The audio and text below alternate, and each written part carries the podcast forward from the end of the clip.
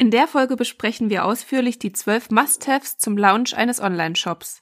Ob du mit deinem Shop in Zukunft auch 216.000 Dollar pro Stunde verdienen kannst, wie Amazon-Gründer Jeff Bezos, können wir natürlich nicht garantieren. Aber wir teilen unsere Erfahrungen und ein paar Fehler, die wir beim Aufbau unseres Shops gemacht haben.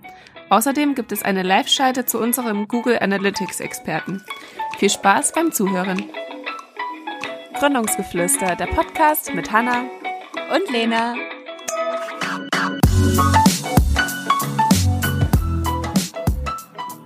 Unser größtes Nikolausgeschenk dieses Jahr war mit Sicherheit der Launch unseres Online-Shops. Oder hast du äh, was Größeres in deinem Stiefel gefunden? Ich habe sonst gar nichts gehabt. Ich auch nicht. Ich dachte, du hast wenigstens was. Naja, auf jeden Fall sind wir mit diesem auf, äh, jetzt offiziell auch Online-Shop-Besitzer. Online-Shop-Besitzer. Besitzer. Ähm, passend, ja. passend auf jeden Fall zu dieser aktuellen generell zu dem, zu der Zeit, in der wir leben, aber vor allem auch zu der aktuellen Zeit, wo natürlich sich Einkaufsgewohnheiten auch ändern und äh, immer mehr Konsumenten online kaufen. Ja, und seit 2014 ist der weltweite E-Commerce-Umsatz von 1,3 Billionen auf 3,5 Billionen US-Dollar gestiegen. Ja, und bis nächstes Jahr sollen es sogar 4,97 Billionen US-Dollar werden. Weil wir dabei sind. Weil wir dabei sind. Also in Summe eine Steigerung in diesen sieben Jahren um ja fast 400 Prozent. Und natürlich auch seitens des Kaufverhaltens ändert sich was. So sollen 95 Prozent der hiesigen Bevölkerung Online-Käufer sein bis 2023. Ja, auch dieses Jahr ein super ja, wichtiges Thema, wie du schon gesagt hattest, eben der Vertrieb digital wird wachsen. Jetzt durch Corona wahrscheinlich noch mal ein bisschen mehr. Mhm. Also äh, eine super Chance, gerade für junge Unternehmen auch äh, den, den Aufsprung direkt am Anfang mitzumachen. Natürlich wollen wir ja alle so erfolgreich werden wie der Onkelchef, der eigentlich ja nur Bücher verkaufen wollte übers Internet, als er 94 Amazon gegründet hat und inzwischen pro Sekunde mehr verdient als so ziemlich äh, einige pro Monat. Tatsächlich wird es vor allem auch Startups inzwischen auf jeden Fall viel leichter gemacht, ähm, sich im Bereich E-Commerce zu setzen, niederzusetzen. Ja, niederzulassen. Niederzulassen, genau, Dankeschön. Denn durch etliche Shopsysteme, die es inzwischen auf dem Markt gibt, wie beispielsweise Jimdo, WooCommerce, Shopify, ich würde sagen, das sind Namen, die einem bekannt sind, wenn man sich da ein bisschen eingelesen hat genau, die einfach durch ihre Gestaltung auch Menschen, die sich nicht so in diesem Bereich auskennen, wirklich ähm, ja den Eintritt sehr erleichtern, sind fertige Shop-Lösungen, also Shopify beispielsweise ein rundum sorglos Paket würde ich es nennen, das auch wirklich für Einsteiger geeignet, geeignet ist. Man braucht jetzt keine Vorkenntnisse im Bereich ähm, Webdesign, würde ich sagen, um einen eigenen Shop mit Shopify aufzustellen. Es ist wirklich sehr selbsterklärend, aber ich will jetzt hier auch keine Werbesendung für Shopify machen. Ich will einfach nur noch mal aufgreifen, dass wir quasi vor der Entscheidung standen, okay, verwenden wir das ähm, E-Commerce Plugin von WordPress, WooCommerce, da ich auch einfach schon den Hintergrund zu WordPress habe oder wechseln wir dann doch zu Shopify. Tatsächlich haben wir einige Nachrichten bekommen, auch über Instagram, dass wir uns Shopify vielleicht noch mal ein bisschen genauer anschauen sollten, da ich eher zu WordPress und WooCommerce tendiert habe. Ähm, aber wir sind dann letztendlich tatsächlich doch bei Shopify gelandet. Wusstest du, dass äh, Shopify 2004 gegründet wurde von äh, drei Kanadiern aufgrund ihrer unglaublich schlechten Online-Experience mit ähm, einem Snowboard-Ausstatter? Nein, Lena, das wusste ich nicht. das wusste ich auch nicht, aber ich fand es irgendwie, fand es irgendwie auch wieder schön, wie das Ganze dann tatsächlich zustande gekommen ist. Inzwischen Marktanteil von 20 Prozent.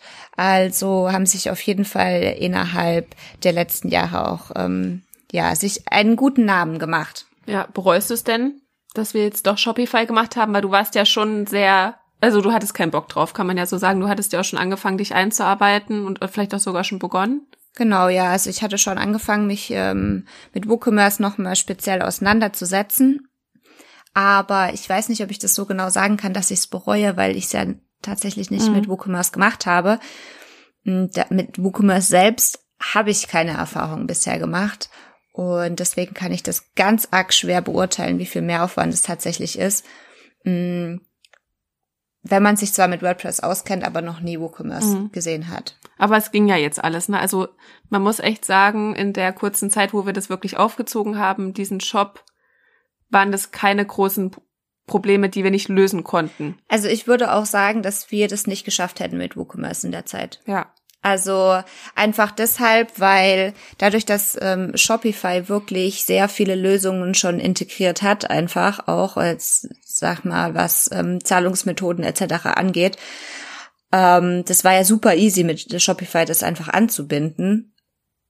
Ich glaube nicht, dass das mit WooCommerce so leicht gewesen wäre. Und tatsächlich hatten wir ja jetzt letztendlich für diese tatsächliche Finalisierung von dem Shop mh, mm, eine Woche. Also ich habe schon mal ein paar das Menü und die Seitenstruktur ja, und die, schon aufgebaut. Genau, die hatten wir schon überlegt. Aber alles andere noch nicht. Ja, und wir hatten aber auch hier so ein Theme gekauft, ne? Ja, das genau. kannst du auch bei WooCommerce genau. quasi machen. Aber nur das, falls, falls, falls ihr das nicht wisst, kann man machen. Er spart einiges an genau ja, Designentscheidungen, die uns ja sowieso immer sehr schwer fallen, hatte Lena drei Vorschläge rausgesucht und dann haben wir da einfach äh, jeder seine Favoriten genannt und uns dann auf eins festgelegt, die CI-Farben angepasst, das mit Design gefüllt. Aber jetzt nehme ich schon zu viel vorweg, weil wir haben jetzt nochmal uns hingesetzt und haben überlegt, okay, was waren denn die zwölf Schritte, die Must-Haves, äh, die wir jetzt auf dem auf der Reise bis zum Online-Shop durchlaufen sind und vielleicht äh, auch das mit euch teilen möchten, was wir falsch gemacht haben oder vergessen haben, ausgelassen haben, bis heute nicht haben, keine Ahnung. Aber was rein theoretisch gut wäre, wenn ihr das habt, bevor ihr einen Shop launcht. Ja, also es gibt natürlich auch so ganz viele ja, im Internet auch findet man viel, was man beachten muss und so weiter, aber das ist oft nicht aktuell oder man braucht es doch nicht. Deswegen dachten wir, wir fassen das mal zusammen, was wir jetzt gemacht haben. Und bis jetzt steht's, es läuft, deswegen kann es so verkehrt nicht sein. Abgemahnt wurden wir auch noch nicht. Ähm, das erste ist die Landing, also nachdem man sich entschieden hat für ein Baukastensystem oder ein Anbieter, ähm, dass die die Landingpage anzupassen. Also bei uns, wir hatten ja schon relativ frühzeitig den Namen auch der Firma kommuniziert dass wenn Leute jetzt schon mal gegoogelt haben, dass da zumindest schon mal irgendwie eine Willkommenswebseite ist. Ähm, das kann man machen, bevor überhaupt der ganze Content steht. Das ist dann wirklich einfach nur eine Seite, wo man sagt, hier entsteht jetzt äh, ein Shop oder ähm, wir bauen hier was auf. Das macht auf jeden Fall immer einen sehr professionellen Eindruck. Das vergisst man schnell. Ähm, hier kann man auf jeden Fall auch sehr gut eine Vorlage einrichten. Äh, wir hatten das vercheckt. Äh, also wir hatten äh, Leute, die sich auf der Startseite eingetragen hatten und wir wussten nicht, äh, was gesendet wird oder wo die, die Daten gesammelt wurden. Ähm, ja, hier verschenkt man dann eben schon mögliche Leads. Ähm, aber so als Tipp, ähm, Landingpage und dann eben auch gucken, wo werden die Daten gesammelt, wenn man sich da schon registrieren kann. Genau. Genau. Um dann aber zu dem konkreten Aufbau, sag ich mal, hinter der Landingpage, also der tatsächlichen Shop-Seite zu kommen, haben wir uns erstmal mit den Keywords beschäftigt, eine Keyword-Recherche durchgeführt. Ist ein wichtiger Bestandteil der Suchmaschinenoptimierung. Das heißt, wir schauen, okay, auf welche Keywords wollen wir, wo wollen wir uns platzieren, wie ist unser Wording, das gesamte Wording auf dieser Shop-Seite, was wir verwenden, was soll Google lesen. Ähm, und das war sehr hilfreich, sich das im Vorhinein anzuschauen, bevor man sich tatsächlich an den richtigen Aufbau der Seite setzt. Heißt auch Seiten anlegen, die entsprechenden Menüs zu strukturieren, also das Hauptmenü, dann das Footer-Menü. Bei Shopify war es dann auch tatsächlich jetzt so, das kann ich jetzt halt schwer einschätzen, wie das bei WooCommerce ist oder bei irgendwelchen anderen Anbietern. Also genau, wir können jetzt nur über Shopify sprechen. Ähm, war es so, dass man die Produkte quasi einzeln eingestellt hat, ähm, die Produktbilder eingepflegt hat. Das heißt, im besten Fall sollten die auf jeden Fall auch schon vorhanden sein und das Ganze CI-konform gestaltet hat. Heißt, Schrift anpassen, Farbe anpassen, generell, was ist meine Message, die ich transportieren möchte. Also da haben wir sehr stark uns an dem Marketingkonzept orientiert und dem Kommunikationskonzept, das wir zuvor quasi ausgearbeitet haben, dass das alles sehr schön quasi im Einklang ist. Übrigens fängt es da schon an, wenn ihr euch überlegt, welche Domain ihr wollt.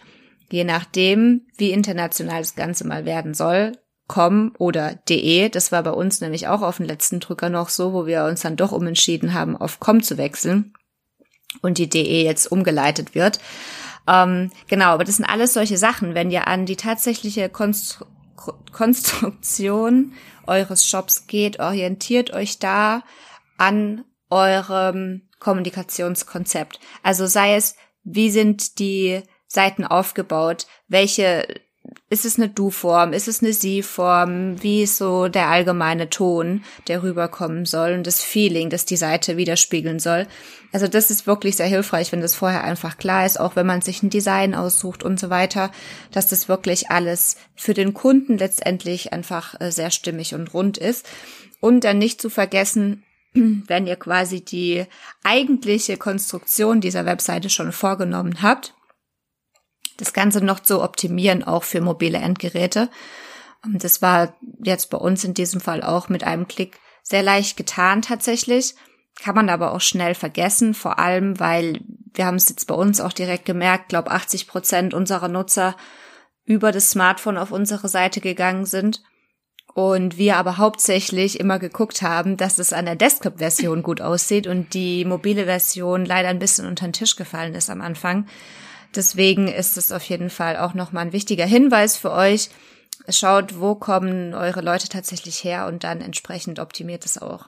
Ja, genau. Und an sich baut man diesen Webshop und steht eigentlich da mit den Produkten, wenn sie natürlich auch im stationären Handel angeboten werden, in Konkurrenz. Und dann ist es ja so, wenn man in den Laden geht, man hat dort eine schöne Ladengestaltung, man wird quasi an der Straße angesprochen und entweder die Produkte sprechen einen an oder eben die einladende Dekoration.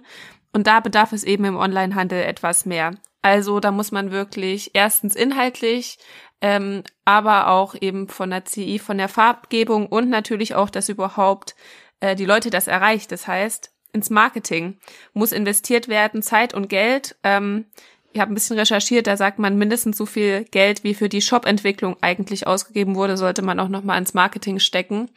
Ähm, also das ist natürlich nicht zu äh, vergessen. Der schönste Shop kann nur funktionieren, wenn eben auch äh, Nutzer dort ankommen.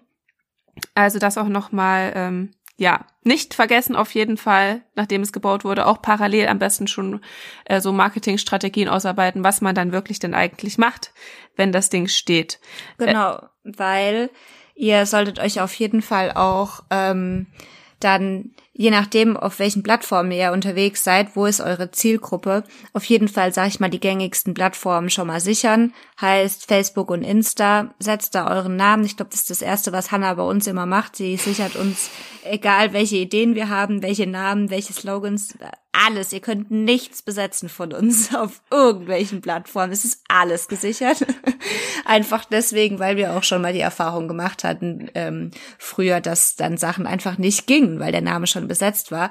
Das heißt, wenn ihr euch auch ans, wenn ihr überlegt, was können Marketingstrategien sein, auf jeden Fall schon mal den Namen sichern.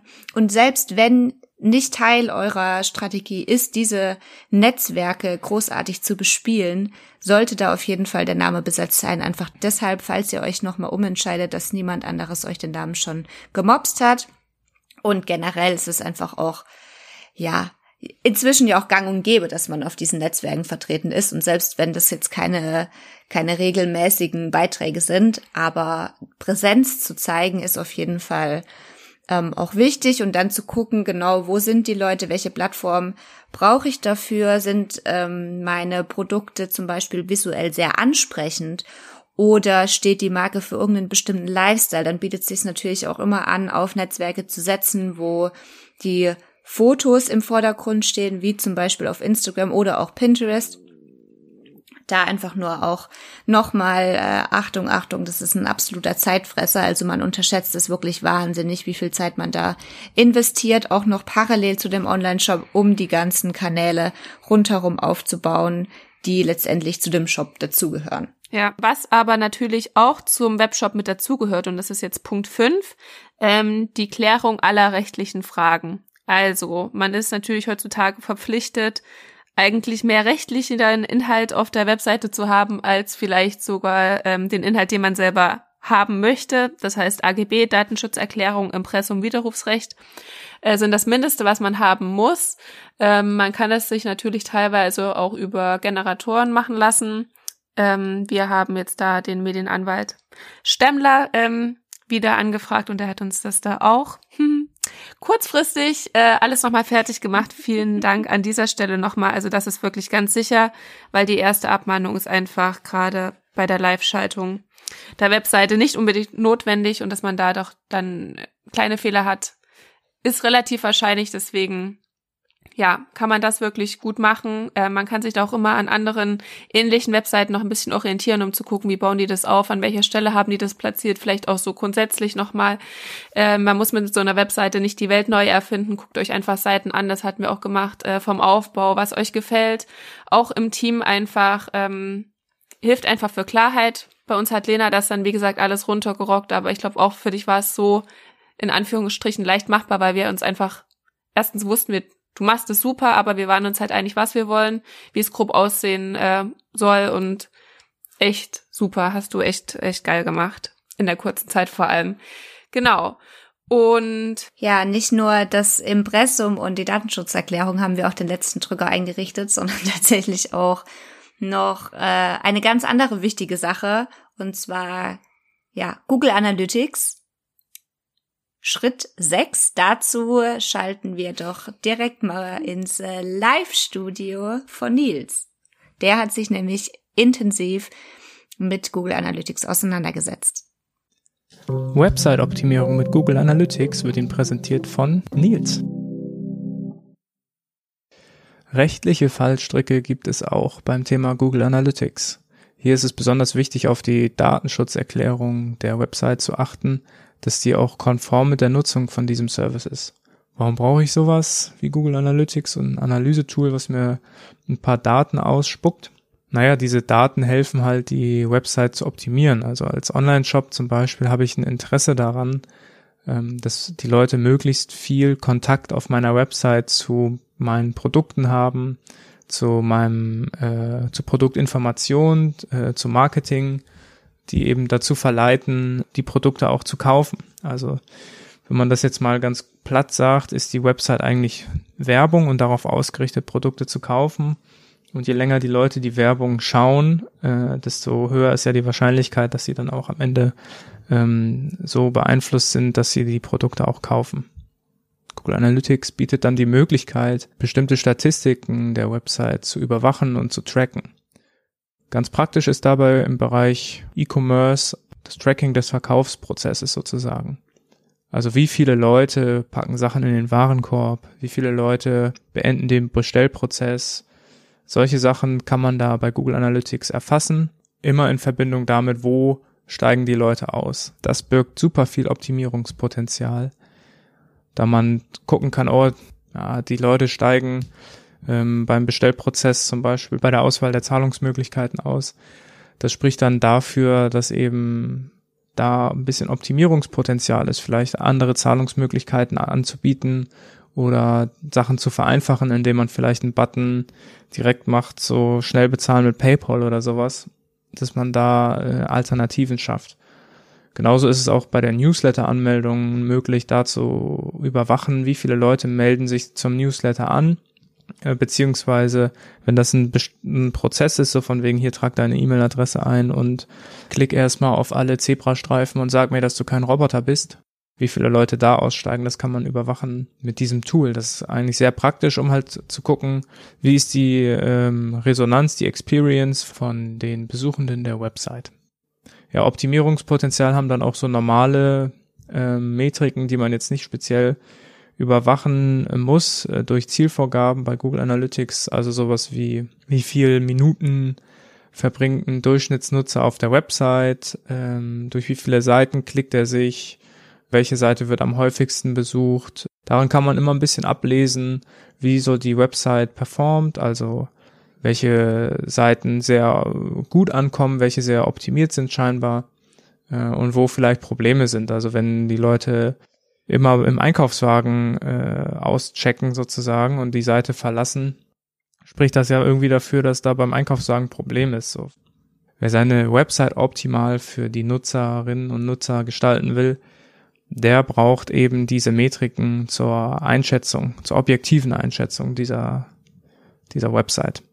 Genau, und dann ist natürlich ähm, auch schon ein Hinblick auf die Leute irgendwie am Ball zu halten. Man möchte ja möglichst, dass die Leute über Informationen, äh, wenn die Website dann online ist, ähm, ja, immer informiert werden. Deswegen lohnt es sich auch auf jeden Fall frühzeitig mit dem Thema E-Mail-Marketing auseinanderzusetzen. Das hatten wir auch, würde ich sagen, etwas zu spät gemacht insgesamt. Es hat noch gepasst, aber ähm, ja, einfach die Möglichkeit geben, wenn die Leute sich äh, für den Newsletter anmelden möchten, dass man da eben eine Plattform ausgewählt hat. Genau, und wenn man sich dann eben eine dieser Plattformen ausgewählt hat, dann implementieren, dass man eben dann die, die Kunden ähm, oder Website-Besucher informieren kann, wenn es Neuigkeiten gibt. Das ist auf jeden Fall eine relativ leichte Variante, dass wenn man die schon mal einmal auf der Seite hat und die bereit sind, quasi weiter die Geschichte und das Unternehmen mitzuverfolgen, dass man die dann einfach eben für sich nutzt, die Chance hm. beim Eintragen. Mir ist da, wie du das erzählt hast, ehrlich gesagt aufgefallen, dass es noch einen Schritt gibt, den wir vergessen haben. Hm. Den haben wir nämlich auch im echten Leben ein bisschen verdrängt, und zwar die Verknüpfung zur Rechnungsstellung. Also das sind ja auch eben wie das E-Mail-Marketing auch verknüpft wird mit Shopify, braucht es ja auch noch ein weiteres Plugin, das die Rechnungen verwaltet. Mhm. Was haben wir da nochmal? Na, wir machen das über Bilby. Bilby, genau. Ja, da gab's, gibt's auch eine Schnittstelle zu Shopify. Mhm. Wurden wir auch äh, nach den ersten Bestellungen darauf hingewiesen, dass die Rechnung zwar super ist, aber dass unsere IBAN da fehlt. Musste die auch nirgendwo, an, nirgendwo angeben. Ja, bitte, ich habe die jetzt immer. Bitte überweisen Sie. Ich habe jetzt immer die Mail wem. mit dazu geschrieben. ich habe noch mich damit nicht auseinandergesetzt. Aber es muss halt irgendwo sein, wo. Zahlen eh alle per PayPal. Äh, geht jetzt auch mit Klarna. Juhu! Aber da sind wir noch gar nicht. Stopp, stopp, stopp, zurück. Oder wollen wir gleich Bezahlungsweisen? Ja. Punkt Nummer acht. Ähm, ja, oh Gott, das war vielleicht auch das Thema, was uns in den letzten 24 Stunden vor Live-Gang nochmal richtig gefordert hat. Weil wir hatten zwar äh, unser ganzes Bezahlsystem da, aber naja, sagen wir mal so, wir denken immer, alle Leute sind genauso kurzfristig, wie wir das auch machen, aber ein Anbieter wie Klarna kann nicht in 72 Stunden äh, das da einbetten und das haben wir gemerkt. Wir hatten dann PayPal äh, auf der Seite und per Rechnung konnten wir anbieten, aber auch das, das sind so Kleinigkeiten. Einfach kurz schon mal, wir haben glaube ich jetzt zwei Wochen insgesamt hat's gedauert, bis wir die Bestätigung bekommen haben. Aber auch da guckt, was passt zu euren Produkten, beschränkt euch da aber auch ein bisschen. Es gibt so viele Zahlungsanbieter heutzutage. Ähm, ja, auf jeden Fall. Äh, wir wollten jetzt nicht mit äh, mit Ratenzahlung oder sowas. Das passt jetzt äh, zu den zu unseren Produkten zumindest nicht, aber das macht schon Sinn, dass man gerade am Anfang da auch äh, Bezahlungsweisen anbietet, die für die Kunden attraktiv sind. Ja, und wenn ihr euch entschieden habt, mit was die Kunden bezahlen dürfen in eurem Shop, dann müsst ihr auch noch entscheiden, mit welchen Transportunternehmen ihr zusammenarbeiten wollt, wenn die Bezahlung eingegangen ist. Im besten Fall klärt es schon vor der ersten Bestätigung. Denn genau, wer, mit welchem Unternehmen wollt ihr da zusammenarbeiten? Die auch zu eurer Vision passen. Ja, also das war uns ja auch wichtig, dass wir einen möglichst nachhaltigen Versanddienstleister äh, uns da auswählen Genau, und dann äh, schauen, je nachdem, wie sind die Lieferzeiten auch nicht nur, ich meine, die von dem Transportunternehmen könnt ihr in dem Sinne nicht beeinflussen, aber wie sind eure Lieferzeiten? Also wie schnell geht es, dass ihr die Produkteauflage habt und das wirklich nicht unterschätzen.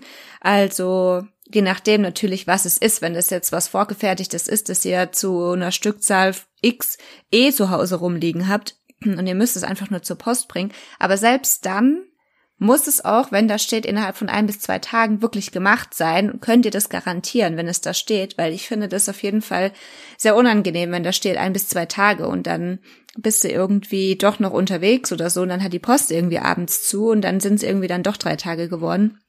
Also da wirklich auch noch mal drüber sprechen, was kann man garantieren Und bei uns ist es ja eh noch mal ein bisschen anders. Viele Dinge werden quasi on demand erst produziert. Ähm, und da schaffen wir eine Lieferzeit zum Beispiel von ein bis zwei Tagen überhaupt gar nicht. Zusätzlich äh, gab es noch die Entscheidung, nicht nur mit wem verschicken wir, sondern in was verschicken wir. Also welche Kartons braucht man, welche Kartongrößen, wie viele Produkte werden vielleicht eventuell bestellt, je nachdem variiert natürlich auch die Größe von dem Verpackungsmaterial. Generell, wie ist das ganze Packaging aufgebaut? Was legt ihr da noch mit rein? Wir haben dann irgendwie auch auf den letzten Drücker gefühlt noch eine Dankeskarte designt und ähm, gedruckt, die mit ins Paket kommt. Ein schönes Papier drum, Sticker mit eurem Logo, also lauter solche Sachen, wo einem nochmal bewusst wird, wir launchen einen Online-Shop heißt nicht, jemand setzt sich hin und baut halt einen Online-Shop und stellt da die Sachen rein. Und das haben wir ganz, ganz hart unterschätzt einfach nur. Weil, ich meine, wir sind jetzt inzwischen bei Punkt neun angelangt und ein einziger Punkt davon ist die Gestaltung von diesem Shop-System. Und alles andere drumherum sind Sachen, die man unglaublich schnell vielleicht vergessen kann. Also deswegen hier auf jeden Fall auch nochmal, je nachdem, in was ihr das nämlich verschicken wollt, sind es nochmal ein Rattenschwanz an Aufgaben, die da dranhängen, die ihr beachten solltet an Lieferfristen und so weiter.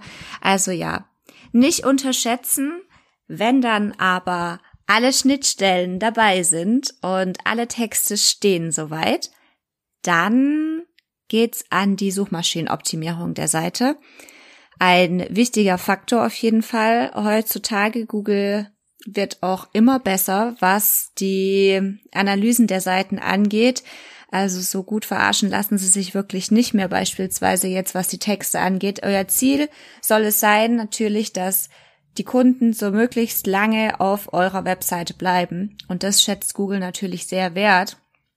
Deswegen sollte nicht nur die Menüstrukturierung wirklich einfach sein und den Kunden nicht dazu bringen, dass er abspringt, sondern dass er immer weiter liest und sich mehr beschäftigt mit eurer Webseite, dass Texte möglichst lange geschrieben sind. Das sind alles noch Sachen, die es bei uns auf jeden Fall jetzt, wo ich sage, im Nachgang noch unglaublich äh, zu optimieren gilt. Was wir jetzt für den Start auf jeden Fall nicht geschafft haben, ähm, zusätzlich neben inspirierenden und langen Texten ähm, geht es natürlich jetzt auch nochmal darum, die Alttext zu verteilen bei den ganzen Bildern, die Metabeschreibungen pro Seite, pro Artikel, die Titel festzulegen, alles nochmal im Hinblick auf die Keywords, die ihr zu Beginn quasi rausgesucht habt, ähm, damit das Ganze rund geschliffen wird. Ja, also das klingt jetzt alles, wenn ich jetzt annehmen würde, ich hätte jetzt möchte so einen Shop und du erzählst es alles, das ist alles das. Je, je mehr man von diesen äh, Must-Haves hat, desto besser man kann aber auch diesen Shop bauen, ohne all diesen Sachen zu haben. Also, naja, man sollte ihn aber halt bauen. Also ich würde sagen, die Hälfte der Schritte sind auf jeden Fall. Ja, ja, genau. Aber das jetzt zum Beispiel. Also ich habe ja auch für meine Mom eine, eine Homepage für für zu Hause gemacht und das zum Beispiel habe ich nicht gemacht und die läuft trotzdem. Also das ist halt naja, je mehr, je mehr, desto besser. Klar, sie funktioniert. Ist halt ja. einfach nur eine weitere Hilfestellung, dass ähm, das die auch gut, gut positioniert ist. Das stimmt, das stimmt auf jeden Fall. Genau. Und dann, ähm, wenn man annimmt, man hat jetzt so das soweit fertig, dass man sagt, man könnte in den nächsten Tagen, Stunden, Wochen, wie auch immer, live gehen, ist es ganz wichtig, dass man nochmal auch äh, Testläufe äh, veranlasst. Ähm, am besten natürlich man selber und dann aber natürlich auch von Freunden und Bekannten. Und dann, Lena hat es hier ganz toll äh, rausrecherchiert, den dümmsten anzunehmenden User imitieren. Also wirklich ähm, auf alles mal klicken, gucken, ob die ganzen ähm, Verlinkungen richtig sind, ob die Bilder passen, wenn man draufklickt und so weiter. Also das ist ganz wichtig. Und nicht nur am PC, sondern eben auch am Handy, ähm, ob alles passt. Und was mir da jetzt gerade auch noch einfällt, ist, sich vielleicht noch eine tolle Aktion zu überlegen, wenn man jetzt die Webseite launcht, ähm, dass man jetzt halt nicht nur sagt, gut, wir sind jetzt online, sondern auch für die Leute, die ähm, ja, die an dem Tag irgendwie mal draufgehen oder in den ersten Stunden, ähm, dass man da sich eben auch was Tolles überlegt, zählt dann auch zum Marketing, ähm, dass die hier merken, okay, heute ist was Besonderes und die dann eben zum Kauf auch versucht anzuregen.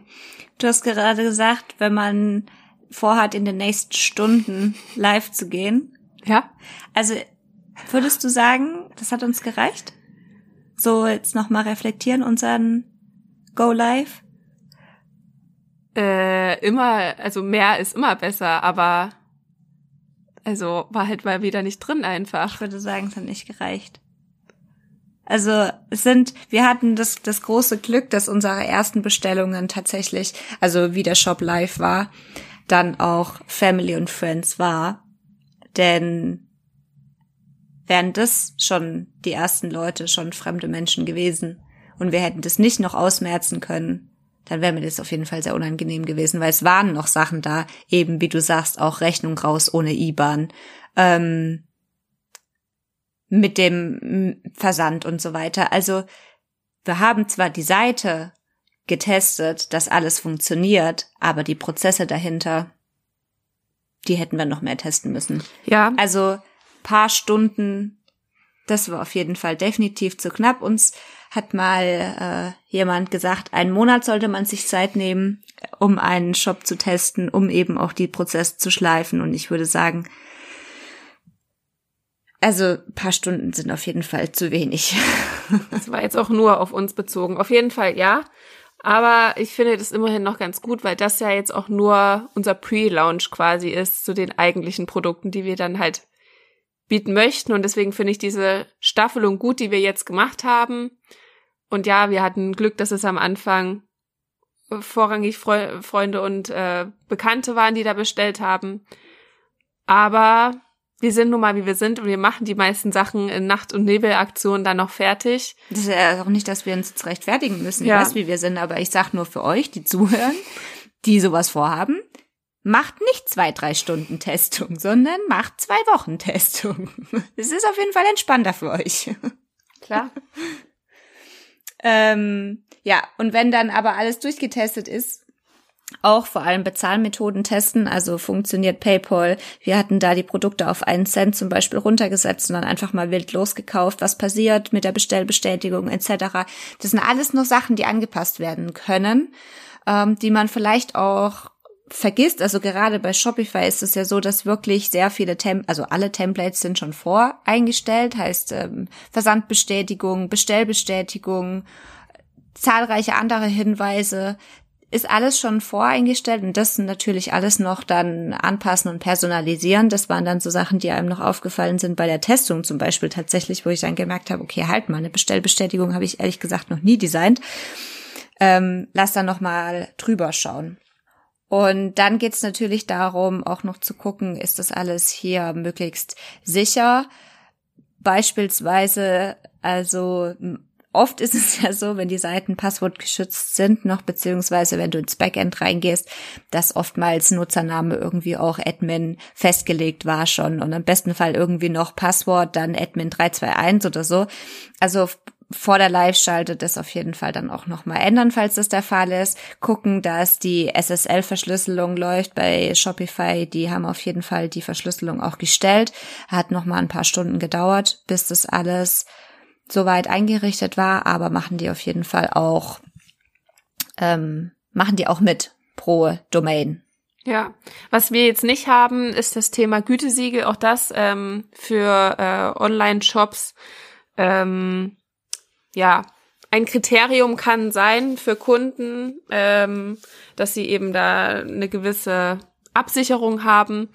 Ähm, darum kann man sich bewerben. Da gibt's gerade vier besonders anerkannte quasi, die dann auf Grundlage von 100 Qualitätskriterien von einem Wirtschaftsjuristen quasi geprüft werden, nachdem man sich da beworben hat.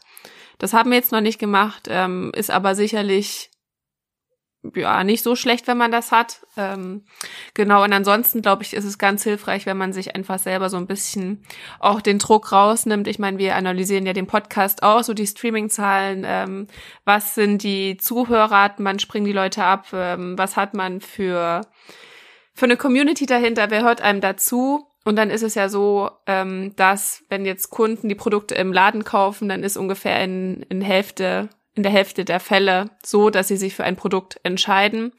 Beim Online-Vertrieb ist es ungefähr so, dass die Konversionsraten ungefähr bei fünf Prozent oder noch weniger liegen. Also das ist vollkommen normal, dass äh, die Aufrufe der Webseite nicht gleich dem äh, Bestellaufkommen auch entspricht. Haben wir auch gemerkt, das ist kein Geheimnis, aber ähm, ja, das muss man einfach wissen. Das ist ja quasi auch die Aufgabe nach dem Launch. Also der Start von einem Online-Shop ist nun mal erst der erste Baustein, um im E-Commerce erfolgreich zu sein. Und danach geht es eben genau darum, wie Hannah schon gesagt hat, eben diese Conversion Rate zu erhöhen, After-Sales-Marketing zu betreiben, mehr Leute auf die Seite aufmerksam zu machen. Ähm, genau, also bei uns war es auf jeden Fall so, wie der Shop dann tatsächlich gelauncht war, ist natürlich ein großer Stressfaktor von uns abgefallen. Also wir hatten da wirklich die, die Woche durchgebuttert ohne Ende. Das ist, ähm, das darf man Autor nicht unterschätzen. Und danach war das so, okay. Ja, aber okay. Und jetzt halt. Also nur weil die Seite online ist, heißt halt nicht, dass, dass automatisch irgendwas passiert, weil im schlimmsten Fall weiß niemand, dass diese Seite online ist. Deswegen geht der ganze Spaß jetzt erst so richtig los. Also genau, der erste Schritt ist getan mit einem Online-Shop, aber allerdings auf jeden Fall nicht der letzte.